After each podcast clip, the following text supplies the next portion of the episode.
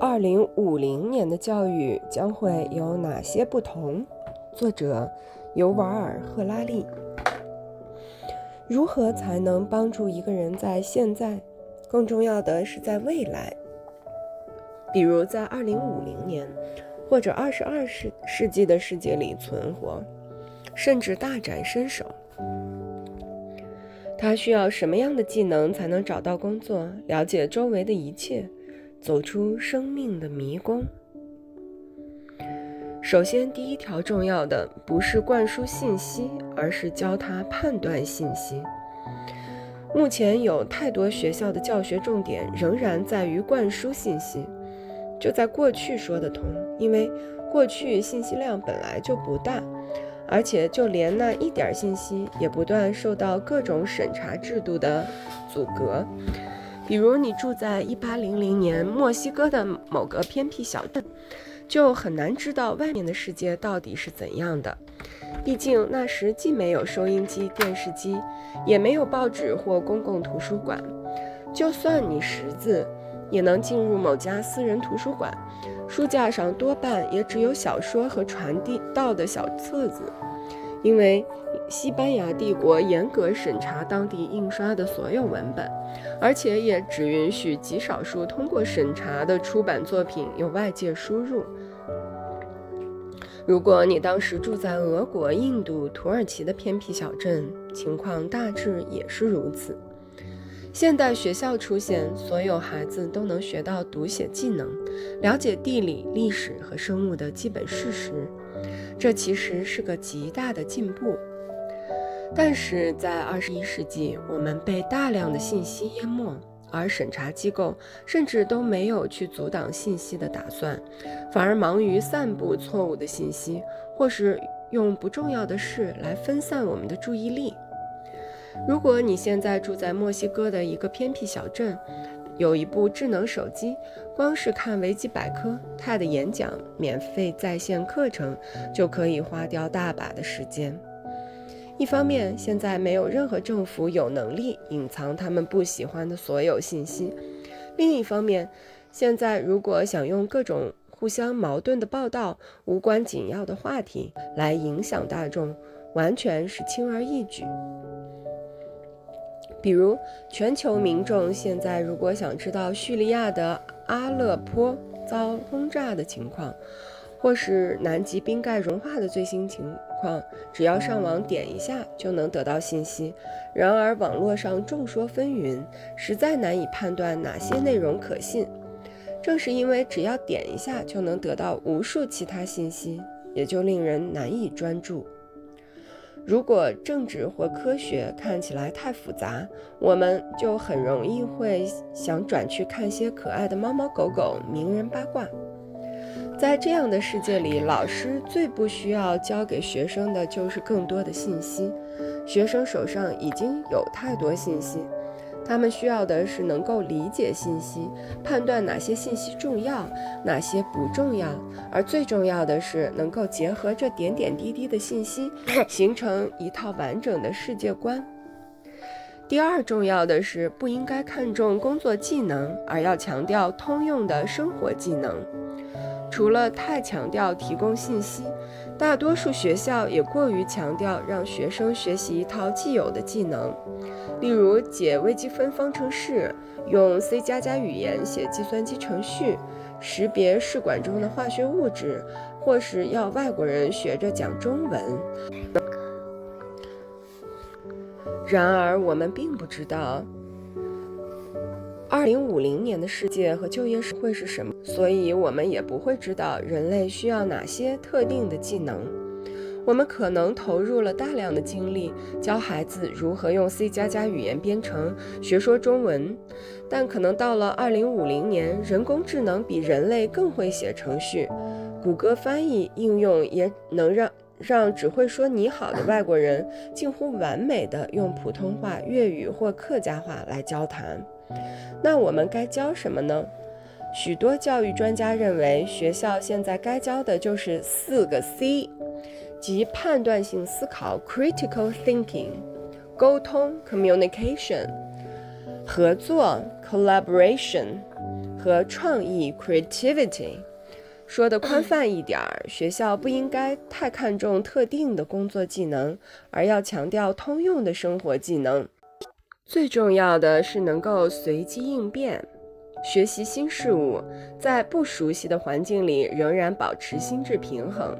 想跟上2050年的世界，人类不只需要发明新的想法和产品，最重要的是得一次又一次地重塑自己。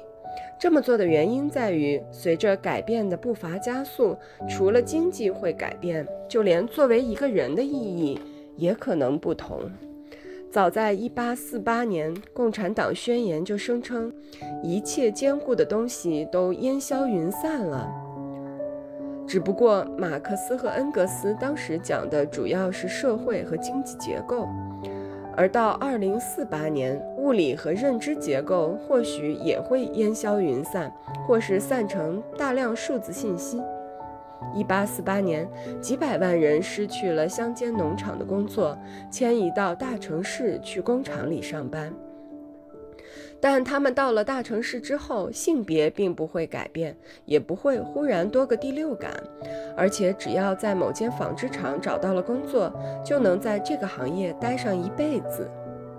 但到二零四八年，人类可能要面临的就是迁移到网络空间、流动的性别认同，以及计算机植入装置所带来的新感官体验。就算他们找到了一份有意义的新工作，如为 3D 虚拟现实游戏设计最新的流行趋势，但可能短短十年内，不仅是这个职业，甚至是所有需要类似艺术创意的工作，都会被人工智能取代。所以你在二十五岁的时候，交友网站上的自我介绍可能是二十五岁的异性恋女生，住在伦敦，从事时尚业工作。但到了三十五岁，就变成年龄调整中，非特定性别，新大脑皮层活动主要发生在新宇宙虚拟世界。人生的使命是要前往其他时尚设计师曾未曾踏足的领域。到了四十五岁，就连约会和自我定义都成了过时的概念。只要等待算法帮你找到或创造完美的另一半就行了。还想要从时尚设计中找到人生意义吗？现在算法的作品已经比你的作品强太多了。如果再去回顾你在十年前最满意的作品，只会让你无地自容，再也没有半点自豪的感受。而且你也才四十五岁，后面还有好几个十年等着你发生巨变。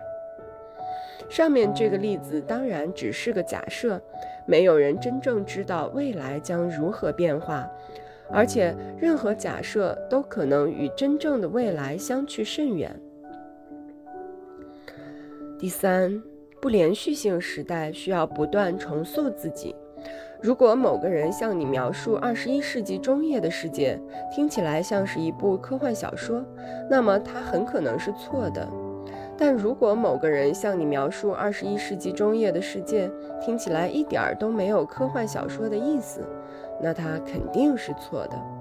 虽然我们无法确定细节，但唯一能确定的就是一切都会改变。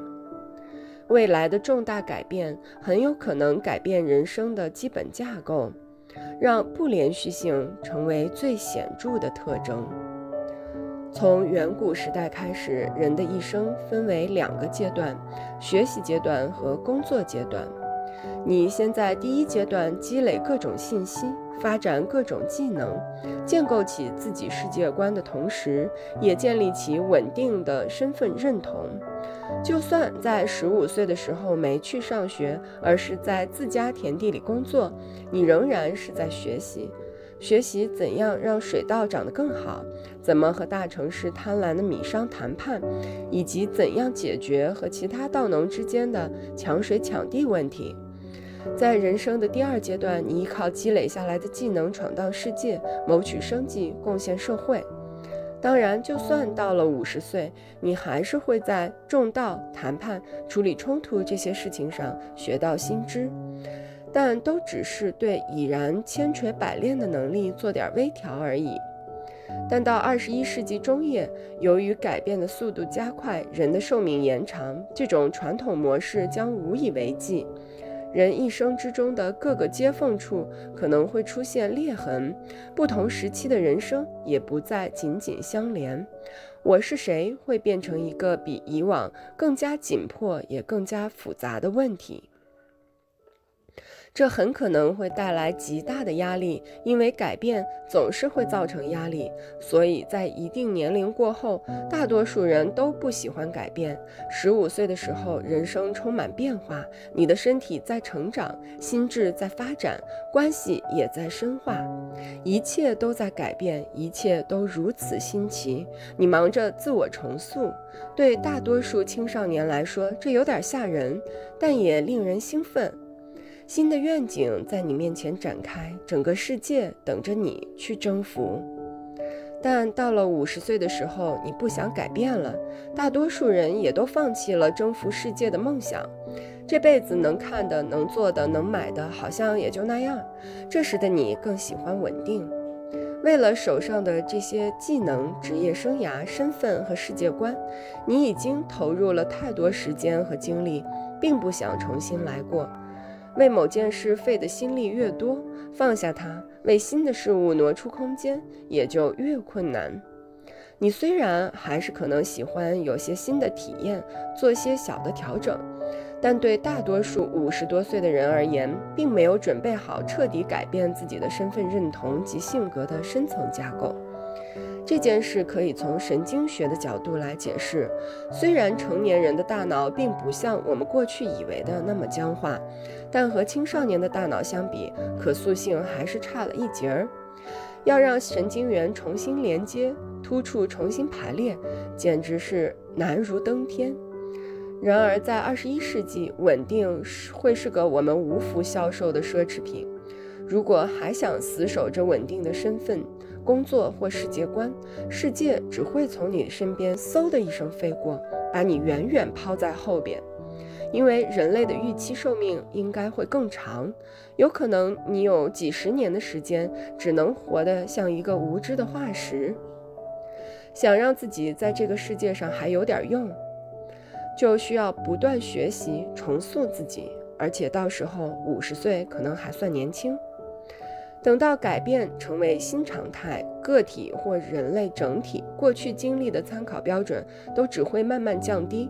无论是作为个体或整体，人类都将越来越多地面对以前从未遇到过的事物，比如超高智能机器、基因工程改造的身体。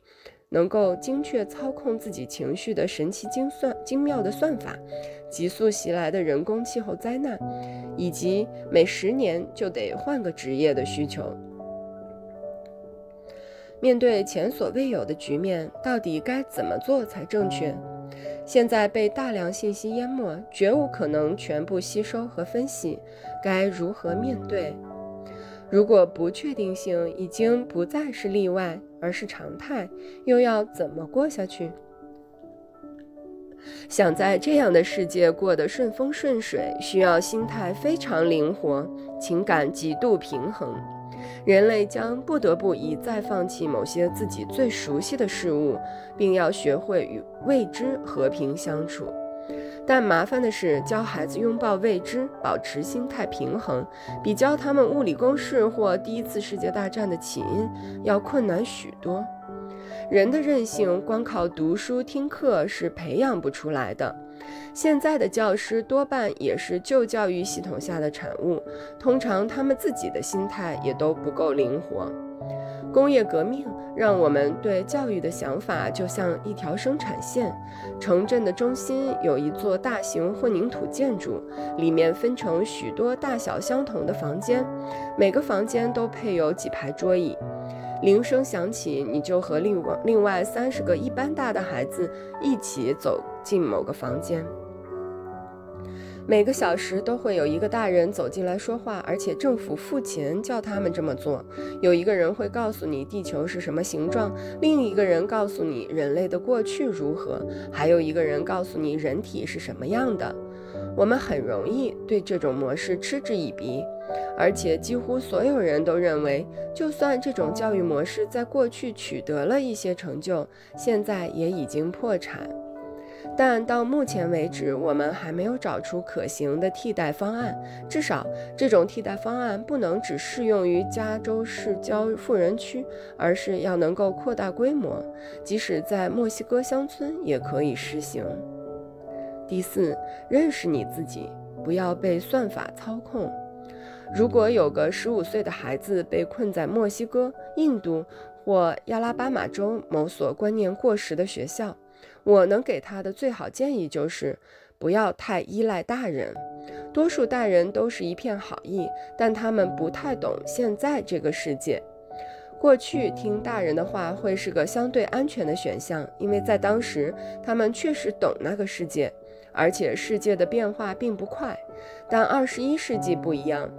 变化的脚步越来越快，你永远无法知道大人告诉你的到底是永恒的智慧还是过时的偏见。所以，到底你可以依赖什么呢？也许是技术，这个选项更冒险。技术可以带来许多帮助，但如果技术在你的生活里掌握太多权力，它就可能把你当作人质，走向他想达到的目标。几千年前，人类发明了农业技术，但这只让一小群精英富了起来，大多数人反而沦为奴隶。大多数人发现自己得顶着炎炎烈日拔草、浇水和收割，日出而作，日入而息。这也可能是你的命运。技术本身并不坏，如果你知道自己想要什么，技术能帮助你达到目标。但如果你不知道自己想要什么，它就很容易为你塑造目标，控制你的生活。特别是随着技术越来越了解人类，你可能会发现，好像是自己在为技术服务，而不是技术在服务你。有没有看过街上的行人像僵尸一样在游荡，脸几乎贴在手机屏上？你觉得是他们控制了技术，还是技术控制了他们呢？那么你该依赖自己吗？在芝麻街或是迪士尼以前的电影里，这听起来可能是个好主意，但这个选择在现实生活中的成效并不大。就连迪士尼也意识到了这一点。大多数人就像头脑头脑特工队里的莱利，其实并不了解自己。打算倾听自己内心的声音时，很容易遭到外部的操控。我们大脑中的那些声音绝不值得信赖，因为这些声音反映的总是国家的政治宣传、意识形态的洗脑手段和商业广告的殷殷召唤。更别提人类生化机制本来就有缺陷。随着生物技术和机器学习不断进步，要操控人类最深层的情绪和欲望，只会变得更简单。于是跟着感觉走就会越来越危险。等到可口可乐、亚马逊、百度或政府知道怎样触动你的心弦，按下你大脑的开关，营销专家和你内心之间的区别是否还那么容易看清？面对这项令人生畏的任务，你必须下定决心，了解自己这套操作系统，要知道自己是什么，希望在人生中达到什么目标。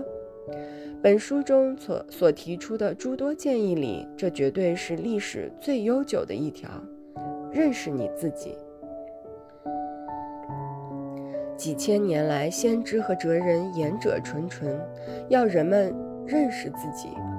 而到了二十一世纪，这个建议的迫切性更是前所未见，因为现在已经不是老子或苏格拉底的时代，人类已经有了强大的竞争对手。可口可乐、亚马逊、百度和政府争先恐后，都想非法侵入你，不是侵入你的手机、你的计算机，也不是侵入你的银行账户，他们想黑进的就是你，以及你的生物操作系统。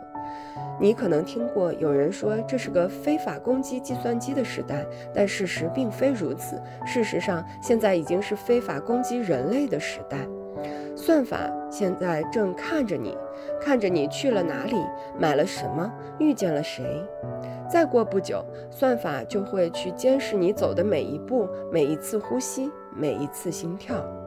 凭借大数据和机器学习，算法对你的了解只会越来越深。而等到这些算法比你更了解你自己，就能操控你，而且你无力抵抗。你会住在母体里，或是活在楚门的世界里。到头来就是这个简单的经验问题。如果算法确实比你更了解你身体内部发生的一切，决定权就会转到他们手上。当然，也有可能你很高兴能把所有决定权都交给算法，相信他们会为你和世界做出最好的决定。如果真是这样，你只要轻轻松松享受安排好的旅程，什么事都不用做，交给算法就好。但是，如果你还想为自己的存在、为人生的未来保留一点控制权，就得跑得比算法、亚马逊和政府快，在他们之前就认识你自己。如果要跑得更快，就要轻装上阵，把过去的所有幻想都放下吧，他们是相当沉重的负担。我们总是坚称自己的价值观是古代先祖留下的宝贵遗产，但我们之所以能这样讲，完全是因为祖先先世已久，而无法反